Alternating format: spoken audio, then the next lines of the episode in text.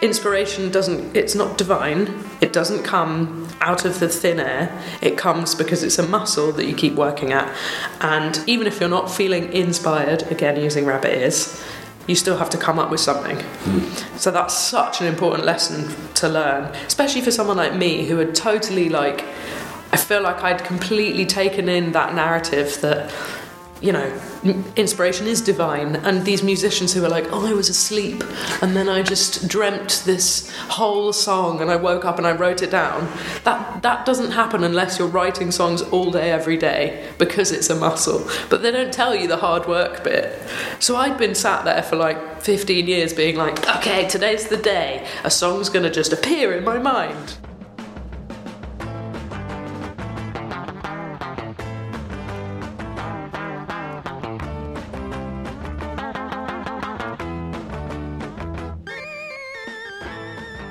Hallo und herzlich willkommen zu einer weiteren Ausgabe vom All You Can Eat Interview Podcast. Mein Name ist Lele Lukas und ihr habt hier gerade Anna B. Savage gehört, die über ja, ihren Kreativitätsprozess gesprochen hat.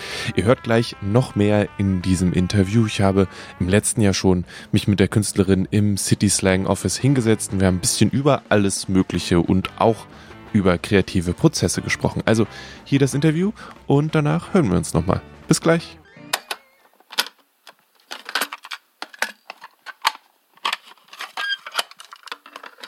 Burping is fun and appreciated. Hopefully, water won't make me burp, but who knows? I've had one interview where there was a quiet moment and then my um, stomach made a noise and that Oh, yeah. got caught on. That's a classic. is, yeah, that was a sign of this is going on too long, I need to eat. so we'll see where we end up today. Yeah. Who are you? Who am I? My name is Anna B. Savage. I am a uh, singer, songwriter, musician, general creative from London, from England. Hmm. I saw an interview you did earlier this year with uh, Byte FM, I think, mm-hmm. and they were talking about how there's so many secrets about you. And I was wondering because that was a while ago, and I also saw a like very early article that was like listening to a song from you is like being told a secret, mm-hmm. and that whole secretive thing. Is that something that has changed? Or are you like? Did, or did those questions I imagine someone else must have like where you're like ah come on stop being secretive I'm putting even more stuff on my Instagram now I, f- I find it hilarious that those e- those questions even get asked to me because I feel like I am every like everyone says you're exposing yourself way too much. Don't put as much of yourself out there. Like reel it back in. So when someone's like you're really secretive, I'm like wait what? well, I've, I don't feel like I've been secretive, but um, I like that it's you know maybe there's an air of mystery, which again I don't feel like I really uh, express mystery very much, but. Um, Maybe it's people nice. are careful because you're called savage and they're like well no we can't Mm. you know there's like a like a tread carefully Yeah. kind of thing uh, I mean, that must have been a whole life thing. I must be so used to it now that I don't even notice. But yeah, maybe they're terrified of me. but is that something uh, when when you say you put so much of yourself out there is that something that you consciously think about or that just happens Um, I think now it just happens. I think at the beginning I wanted to. So I did a, a master's in poetry, in writing poetry, and I really wanted to always get to like the kernel of truth or like honesty within the middle of whatever I was trying to write.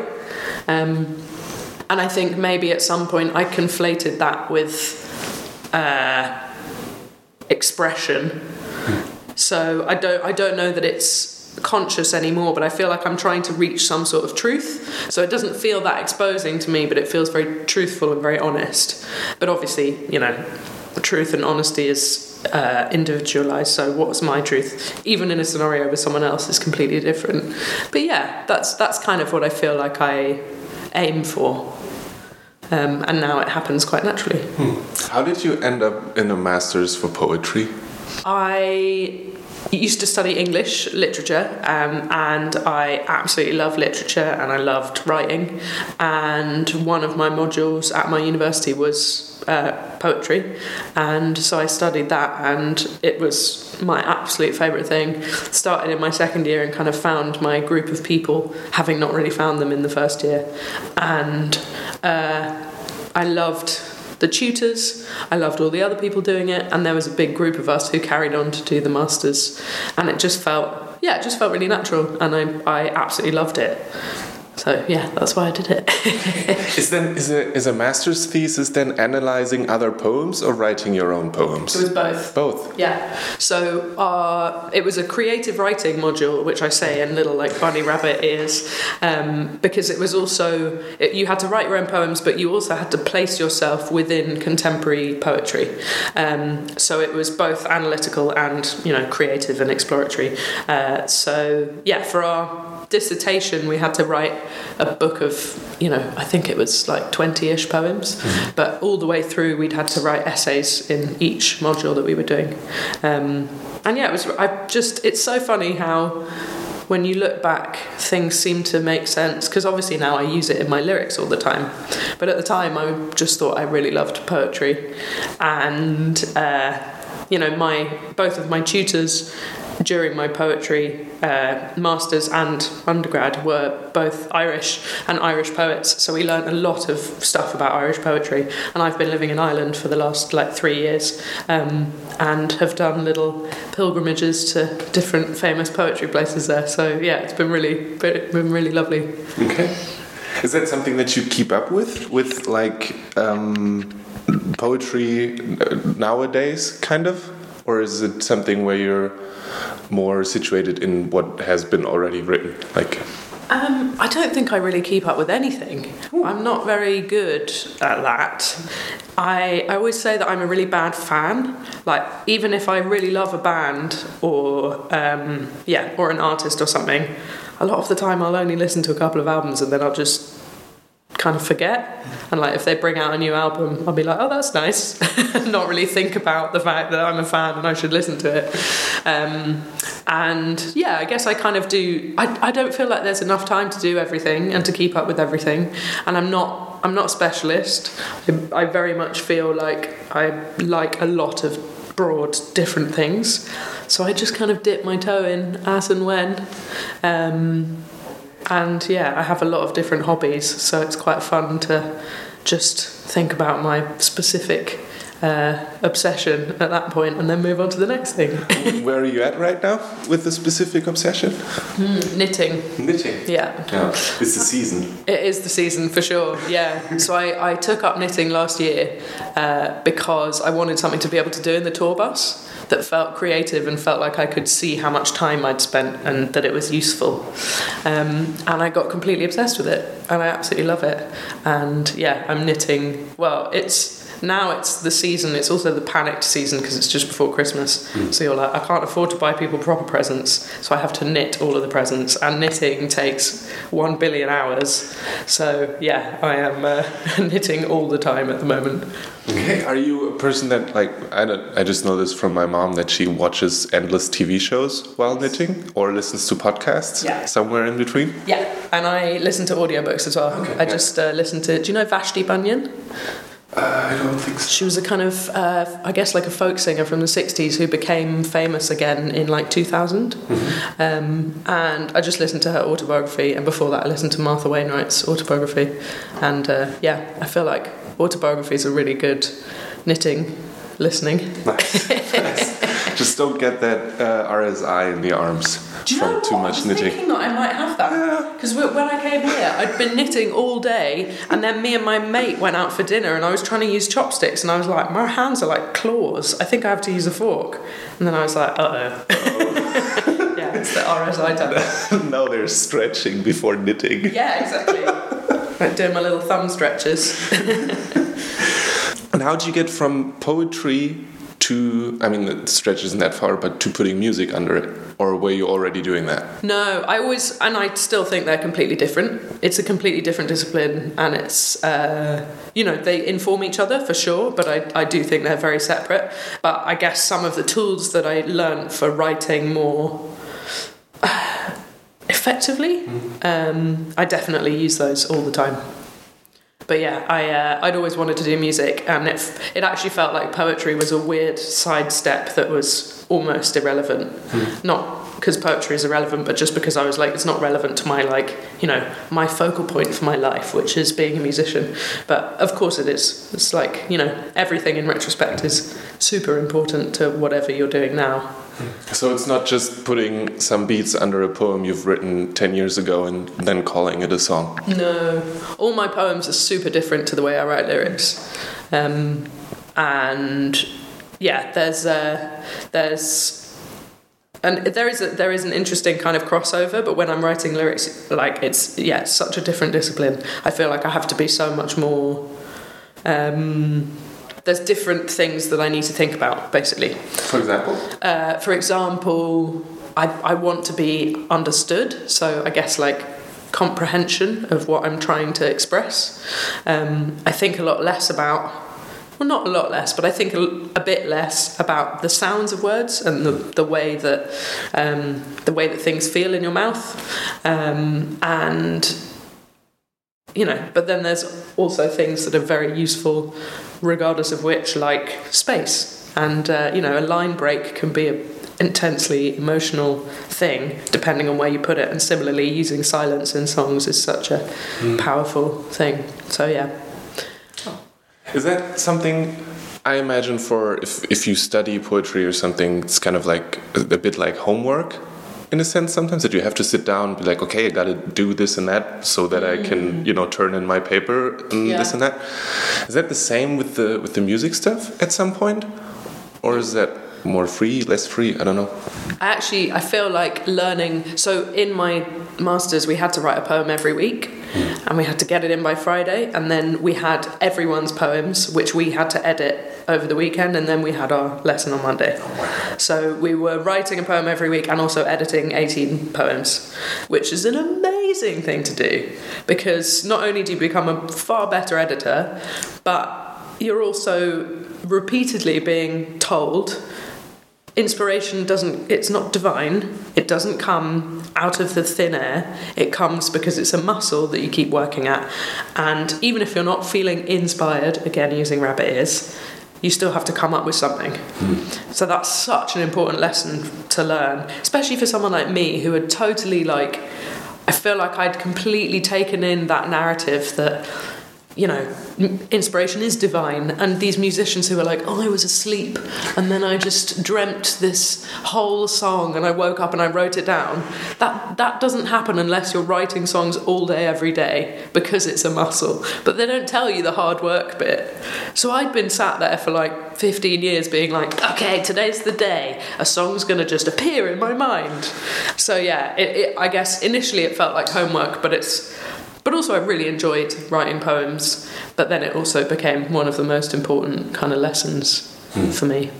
Is that something where you started out doing the poem on Thursday evening and then it slowly moved up in the week? Interestingly, I feel like no, it's like the only time where I didn't leave it to the last minute.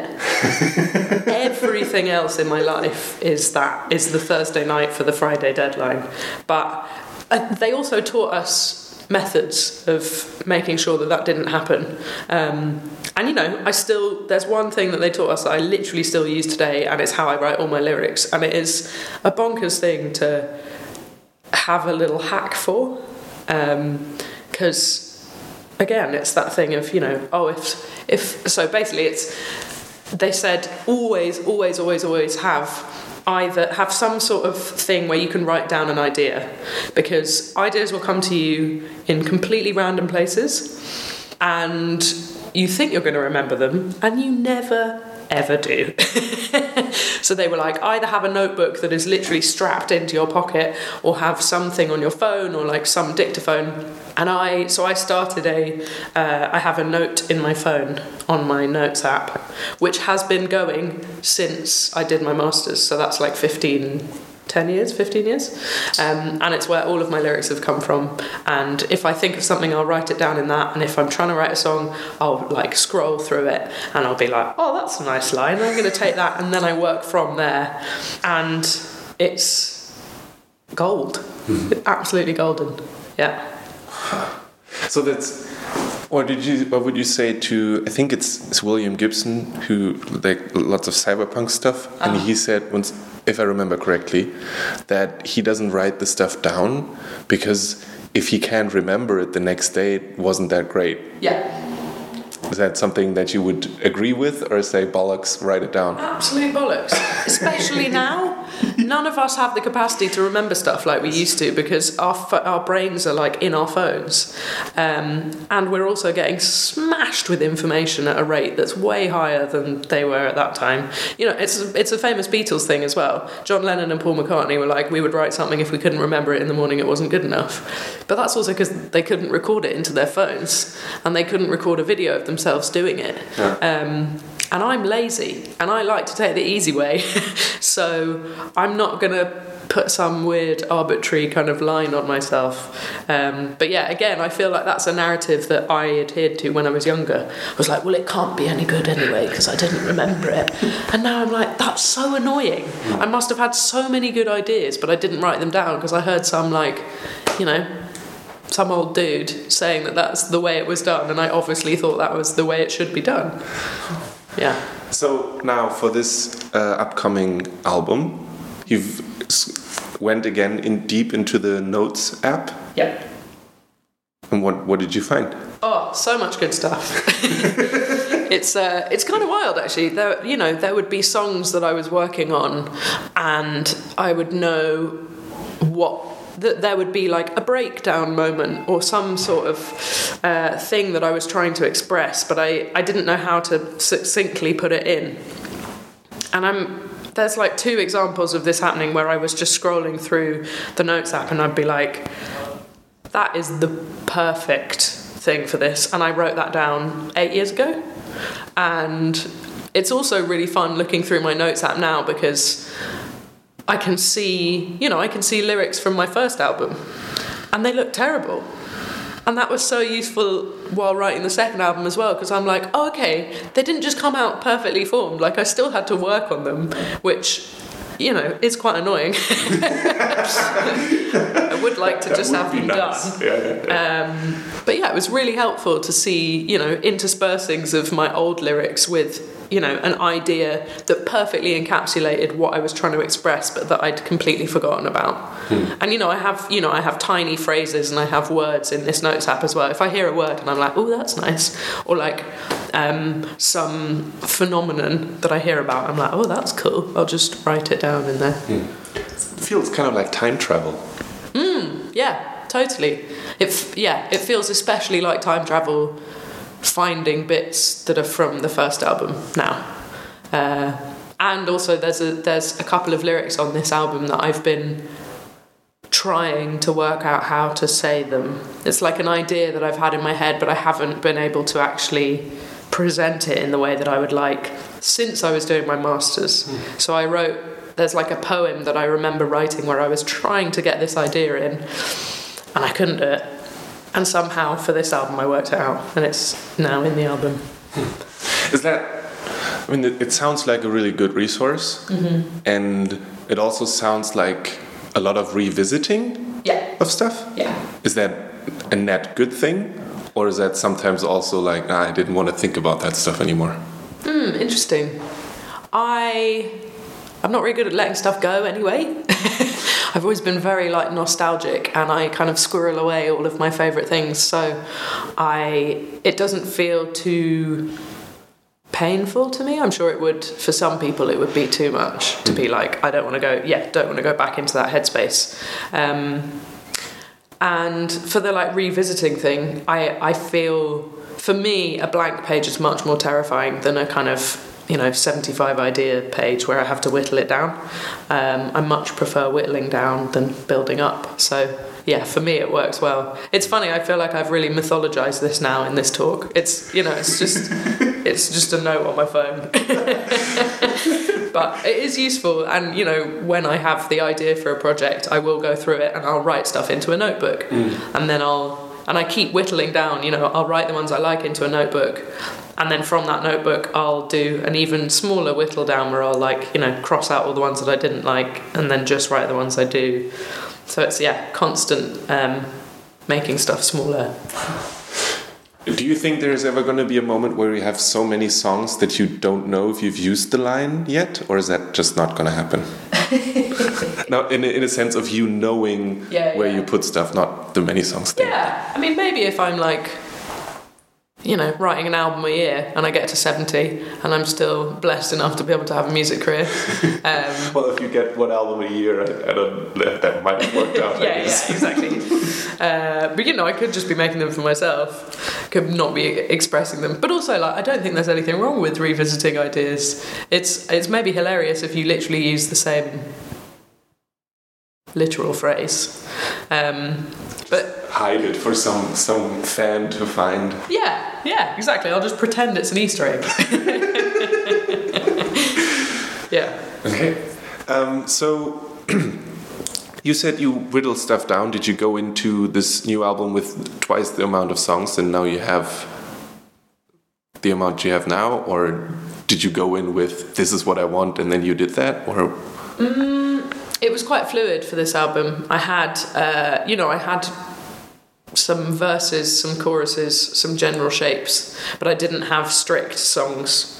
Um, and yeah, there were there were quite a few extra, which I brought kind of to the table. But me and my producer, like, I guess yeah, whittled it down again, um, which is interesting because I'm not prolific at all. Like I will do the bare minimum, so it sounds already it sounds funny saying like I wrote too many songs for this album, but I didn't. I'm just going to use them on another album.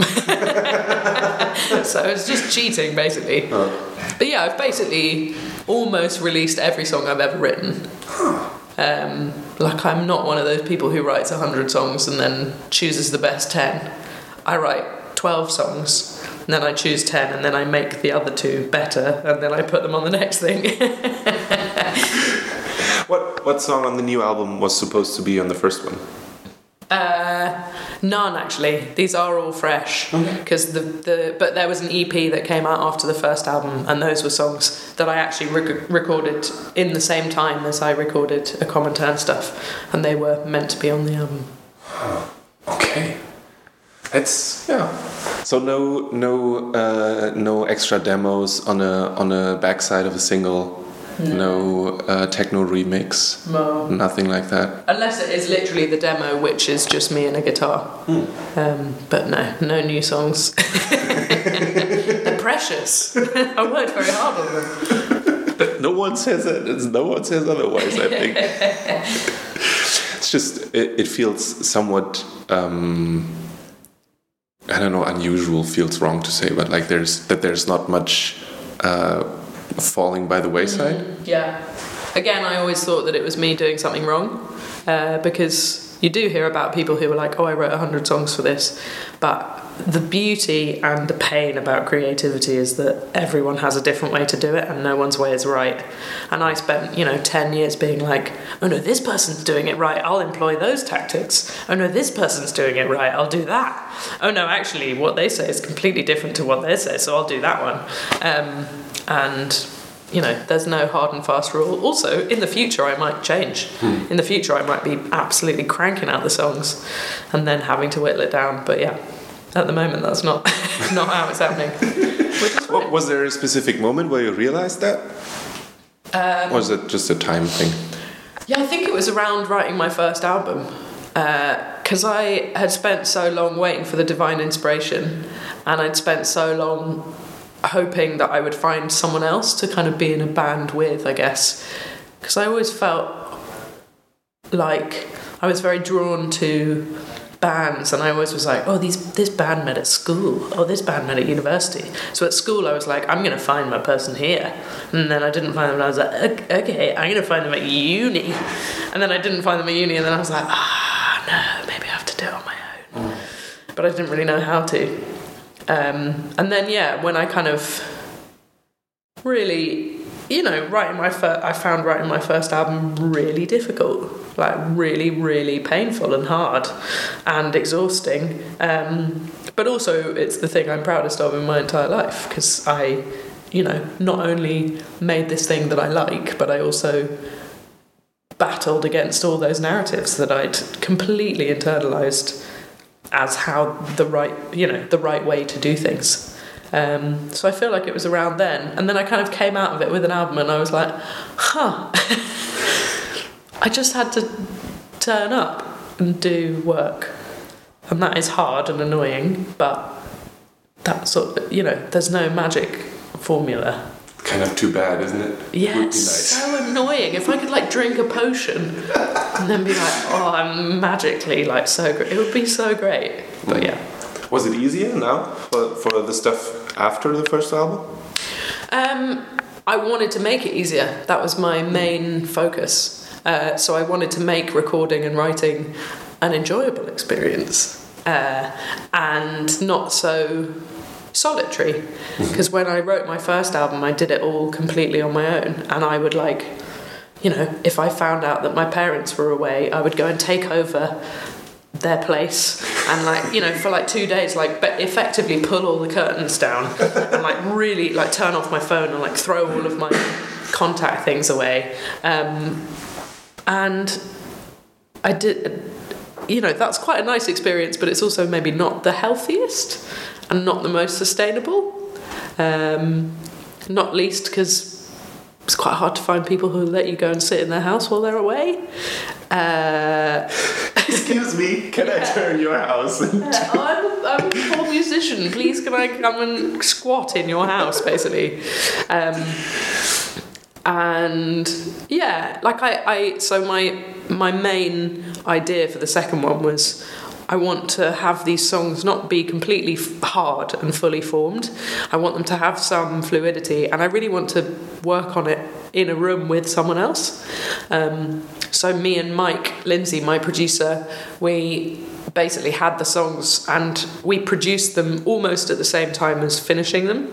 Um, so I would have like a, a beginning of an idea or a kernel of an idea, or you know, in a couple of cases I did have the song, but it was very important to me that it wasn't the uh, yeah it wasn't the like complete shutting out of the world thing that I'd done before. Um, and I also just really wanted to trust myself. I was like I've done this once before. I'm just gonna try and do it again and it'll be fine. And did it work out? I think so. I don't know. Remains to be seen. Um, but yeah, like I, I did. Do you know the Artist Way? Yeah. So I was doing morning pages while I was in uh, the studio as well, which also really helped because it was like, you know, just a kind of exorcism of my total neuroses. I was like, okay, I've written it down. Like you exist. I know you exist. You don't need to be in my head all day. So just put it to one side, and then I could just go into the studio and kind of be present. Um, so that felt really nice. And also, a few of the songs were from a uh, a kind of experiment that me and a couple of my friends were doing um, during the first lockdown, where we were writing a song a day and we had to send it to each other before midnight. and uh, Whole song, like in- including everything, or just was. Initially, it was like, yeah, whole song. and then on day 14, we were like, I've got one verse, and that's it. Um, but, it, but that was really interesting as well, because I had initially completely thrown away all of those ideas. I'd just been like, oh, that's nothing. And uh, then I remember hearing the Adrianne Lenker album songs, which she would write those songs and record them in one day. And I was like, you're allowed to do that? but music is about pain and hardship and you know i like i found that really inspiring to be like oh you're you know no one's going to think because i don't think this hearing that i don't think oh like they're not as good a musician like of course i don't think that because you hear the songs and they're absolutely stunning um, so it kind of i guess it allowed me to be like huh maybe i can you know, have a look at those again and see if there's anything in them. And one of my friends who I'd done the, the exercise with, he was like, You have to go back into those songs and look at them. Like, what are you doing? Um, and I went back to them and I was like, Oh, yeah, I've got like a, yeah, got a fair bunch here. So that was really fun as well because it was like these very low pressure songs that had initially started out as like an experiment or an exercise suddenly became, you know, worth something. Not that they, you know, they were worth something as an experiment, but yeah, it was really, it was really nice. all of these different ways that I was like, I trust myself. Nice. Yeah. That's cool. How, what is it like now, having it done and kind of waiting, like this this in between Mm. between saying this? I, I don't know if you're still. I don't think you're still touching the album in no, any. no, it's been finished for and six months. now for six Yeah, months. yeah. now sitting there, and be like, at some point it's gonna be out, and until then, I guess I'll knit or Mm. Yeah. whatever. Yeah, yeah. Well, this is this is like speedy. My first album, I finished it. I finished recording it in 2019, and it came out in 2021. So this is nothing. but it is nice, and it does make me think like, oh, I'd like to do this kind of thing again. And uh, you know, I already have a few songs for the next album and an idea for the next album, and I know what it's going to look like. And yeah, I'm kind of already in that next brain space. Also, because I, I feel like this bit of the album campaign is the hardest bit for me. Um, like when you finish the actual music and it hasn't come out yet, and you have to try and understand what it was that you were trying to say on the album so that you can express it in interviews, and also you have to do loads of like admin. Um, and I'm not very good at admin, and I find it quite difficult. Um, and it makes me forget that I'm a musician because I'm just like you know not doing music. So yeah, it's uh, this. I find this the, the most difficult bit. I think. It seems, seems from the outside, it seems like a weird spiral, kind of. You you make the thing using other old stuff, and then you kind of move on a little bit, but you always have to go back to what it was Yeah. constantly Yeah, for the foreseeable future, since you're gonna play them live, I assume. yeah, yeah. But for a nostalgic like me, it's fine. Oh, it's true. Like I, you know, I like that bit of it. And as soon as I'm playing, and like, I'm not one of those people who. Uh, there are some musicians who want to always play the new stuff, and I do like playing new stuff. But also, I will happily play my old songs forever. that doesn't offend me at all. Like I worked really hard on them, and I like singing them, so it works fine for me. Okay. Um, so nothing, yeah. nothing that you look at and like, ah, or is that? Yeah, there's a, there's a couple of things for sure. Um, but, you know, what are you to do? It's history. Can't do anything about it now. You know, when I. So there's a lyric on my first EP that I then put a song, that song on the album, which is like, I would say that I'm a feminist. And when I first wrote that song, people weren't calling themselves feminists and it felt really mad and people would like cheer when I said it and it was kind of all like gasp and it felt really dramatic. Obviously now singing it, everyone's like, yeah. We hope so. Well, yeah, we hope so, but also like we hope that you're intersectional with your feminism and you're not just like do you know what I mean? Like and that was, you know, maybe seven years ago, eight years ago, nine years ago. So it always feels funny to me singing that now because I'm like I have I have grown, I promise. Like, Are you tempted to edit that to to add the things to to make that worry go away, kind of? um, sometimes, but then also I think that might it might just turn into a joke because obviously, like I would say that I'm an intersectional feminist doesn't it, you know doesn't scan the same way, uh, and I don't want to make it a joke because it is still you know that's now like the important thing to me, um, but yeah, it feels it does feel weird singing that sometimes, especially if people do have a response to it. I'm like, really? this isn't 2013, guys. All right. So you're gonna spend the time until the album comes out, I guess, talking a lot about it, writing a bunch of emails, Yeah. uh, doing social media stuff, and all that fun, fun, fun, fun things. then you're gonna be on tour forever. Uh, that'd be fun. uh, if I can get enough money to do that, that'd be great. Um, it's fun. Yeah, it's funny. I, I really I like talking about it. I like talking about the work that I've done. But I remember from last album that it because I put so much of myself into my songs. I felt like I a couple of times there were things that interview like really fuck it sorry No really very worries. smart things Curse all you want. Don't worry about it. that uh, interviewers would perceive and then talk to me about, which I hadn't realised. so it was like I was being psychoanalyzed by people And, you know, on social media, everyone has an opinion and they're literally filtered straight into your eyes and it's about you. And it, it's such a confusing thing to hear so many other people's opinions of you and what you've made and what you do. Um, so I think that's the thing that I find really difficult, like when doing interviews and stuff, because it's just your, your self perception suddenly is like, what is going on here? I do not want to know what people think about me. I don't want to know what people think about what I say. So, like, I don't read interviews and I don't read reviews and I try not to look at yeah, social media stuff. But social media is harder because they literally tag you and stuff, and then it pops up. Um, but that, yeah, that felt really strange during the first album. So I'm that. I guess that's why I'm a bit nervous about the interviews this time around, and also about it when it first gets released. But that didn't that didn't factor into making it in any way, shape, or form. Or I think so.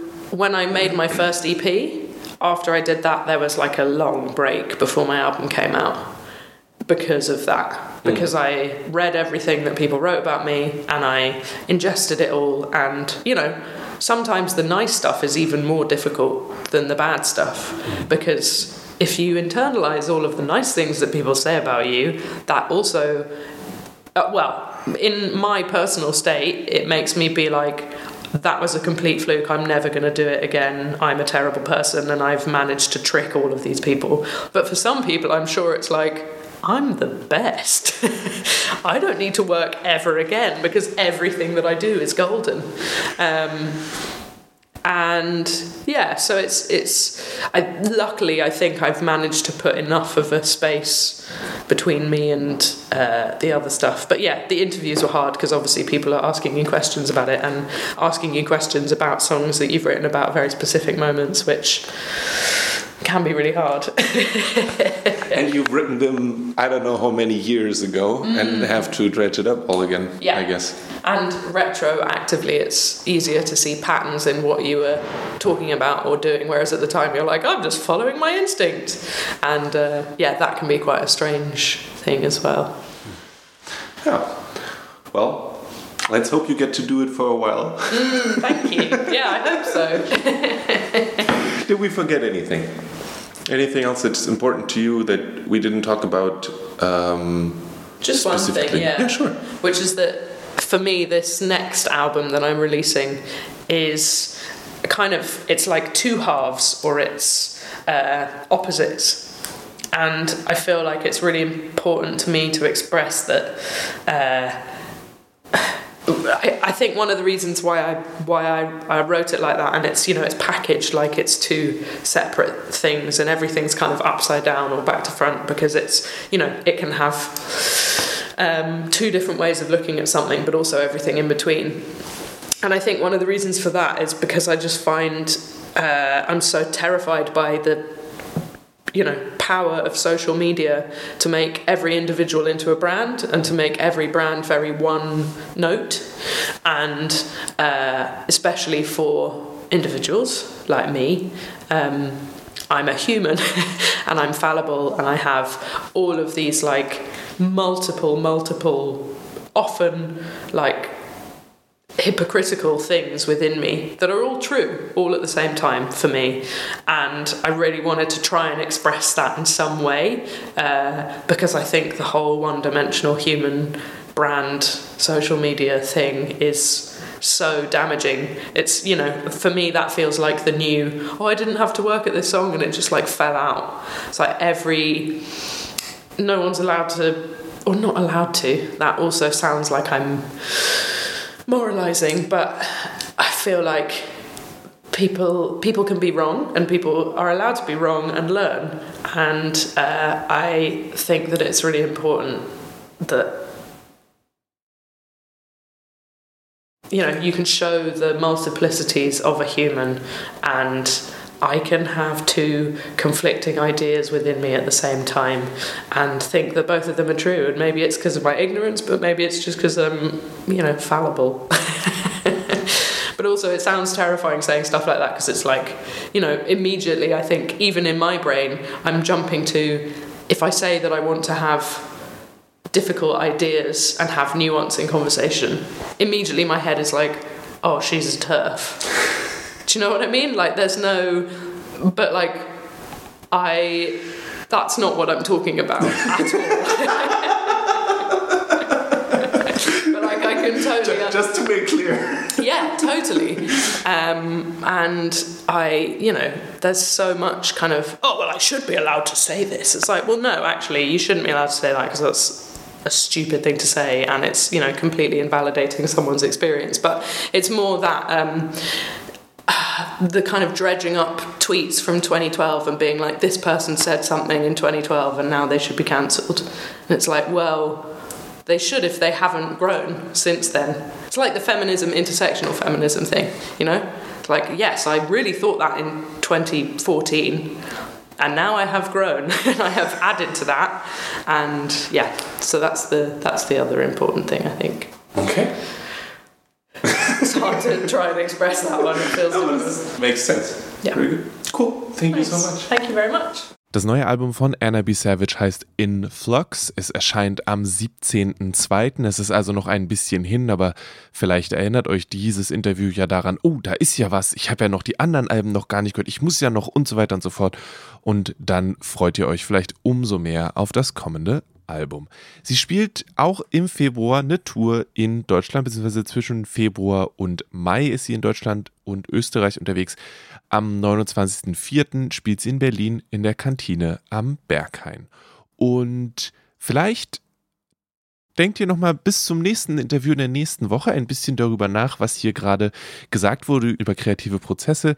Nächste Woche gibt es ein Interview mit der Künstlerin Anastasia und bei der funktioniert das komplett andersrum. Mir ist es dann irgendwie danach aufgefallen. Ich habe beide Interviews an einem Tag gemacht, das werde ich beim nächsten Mal nochmal erzählen, also keine Sorge. Und die waren so komplett unterschiedlich. Vielleicht schaffe ich das ja, einen dritten Podcast drüber zu machen, wie die beiden komplett unterschiedlich sind. Aber jetzt wünsche ich euch erstmal alles, alles Gute. Hört Anna B. Savage, hört gute Musik, hört All You Can Eat, kommt vorbei auf dragonseateverything.com und liked den Podcast gerne auf der Podcast-Plattform eurer Wahl. Das hilft uns ungemein und freut uns sehr. All das und mehr, wie gesagt, auf dragonseateverything.com. Mein Name ist Lele Lukas und ich wünsche euch noch eine wunderschöne Woche. Bleibt gesund, lasst euch nicht ärgern. Tschüss. I dedicate this program to the fight against crime. Not merely crimes of violence and crimes of dishonesty, but crimes of intolerance, discrimination, and bad citizenship. Good night, and good luck.